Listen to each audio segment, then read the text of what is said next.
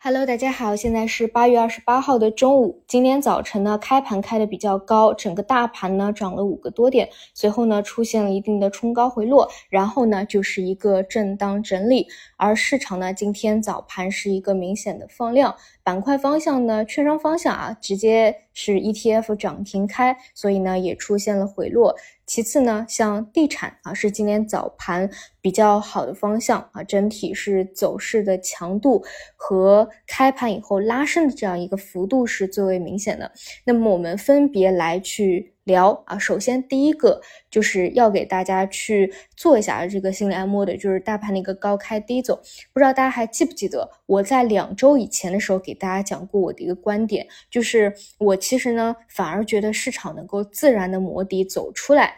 呃，走出一个反转区间会是更好的。那出了这个印花税呢，就是这个东西呢是双双刃剑啊，就是你要看它怎么走的。因为我个人还是觉得自发的一个走势比强力的刺激其实更好。因为说实话，有时候需要强力的刺激，就是因为回调的有点太深了嘛，就是需要有这样的一个过程。当然，我们也确实发现，在国运线附近也是止跌了，出现了一个大招，这个毫无疑问啊是实实在在的。像今天早晨还有人说啊，还是没有见到实际的大招啊，这只是一个小甜头啊，这个就有点太夸张了啊，这个切切实实是一个王炸，这个是毫无疑问的。那我想说的是什么？为什么我当时讲到这一点，就是因为我其实很担心说你本身也没有调整的很多，突然出现一个王炸，然后大盘立马给你短期的一个暴涨，呃，根据过去历史，后面还得调整，对吧？这样我会觉得呢，你拉长一个调整的周期，包括。再伤害一次，其实不太好，就还不如市场自己走出来。所以我今天看到今天的盘面呢，反而呢会比较安心一些，就是没有在乱涨啊，就是五个点啊，五个点啊，就这么就这么涨上去，连续大涨几天。因为但凡它连续大涨上去，后面大概率还是要有一个调整的，无论是时间周期啊，还是幅度啊，都比较折腾。那么今天呢，这种嗯涨。涨开盘比较高啊，然后慢悠悠的也有一个回调，该走的想离场的资金再离场一波。其实这种平缓的，我反而觉得更加好一些啊。可能后面分歧后还能够慢慢的凝聚共识啊，有潜在的多头力量想要去入场啊，慢慢的走上去啊，我会更加的期待一些啊，不要立马的把这个嗯一些。多头啊，或者潜伏资金啊，本来就有筹码了，你一下子暴涨，他们反而想要去兑现啊，真的是如此。所以关于这点呢，大家也不用过于的纠结了。除此以外呢，就是毕竟啊，跟零八年的这种情况不一样，咱们股市的个股家数啊，还有大环境啊不一样。所以我早晨也讲了，千万不要简单去刻舟求剑。所以呢，我个人是觉得，对于早晨这个指数啊有一定的冲高回落，不用太过介意的。后面还是走一步看一步，更多是去看市场自发的把这个底部磨好啊，后面到真正的一个反转，总归会有这一天到来的，你一定要耐心啊，耐心的等。那么第二点呢，就是量能啊，因为你要知道整个大环境不同，还有一点就在于量化资金很多，所以今天早晨呢，一部分啊这种放量就是量化在里面不停的轮动啊、切换啊，所以涨停板封不住啊，这个确实也是一部分。但是呢，实实在在的市场放量了，哎，这个也是非常之不错的啊，有量能能够维持的话也是好事。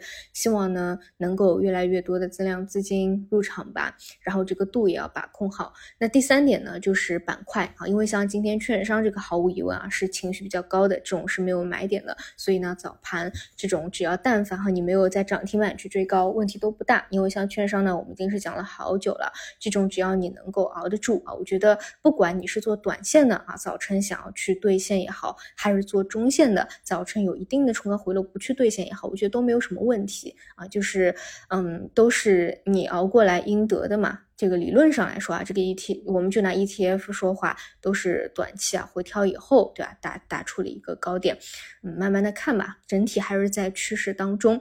那么最强的呢，应该是地产。这里我重点讲一下地产的逻辑啊。我今天早晨也提到过，我提到过一个重点，就是其实不光光是现。就是昨天你们看到的几个王炸，其实更加值得有预期期待的是未来还有没有其他。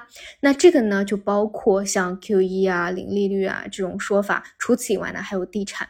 为什么是地产？因为这块是最急的啊。就是如果大家看到了在金融这一块已经有王炸的政策出现，那么就会自然的预期地产方向也有政策出现，就是这样的一个逻辑。除此以外呢，就是它的位置低啊。这个位置低绝对是很重要的一点，超跌是很重要的一点，所以呢，今天这一块能够走出，就是也是比较符合逻辑的。后面还是可以去重点去看，包括期待未来有什么好的政策吧。嗯，除此以外呢，就是看看下午，一个呢是看下午有没有一个指数方向的修复和回流啊，如果没有。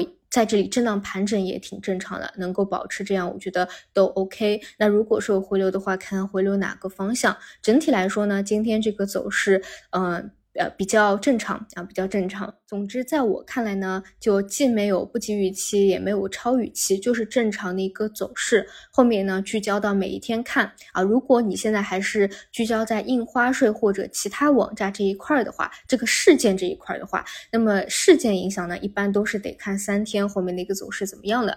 那这个都没有定数，对吧？比如说啊，分歧波以后短期再上，那么再上以后呢，碰到一个压力位，比如说三千二百三十到三。三千二百五十点这一带，它可能又会有一个调整，或者说呢，就是在这个位置再去横盘盘一阵子，再往上啊，这种走势都可能的。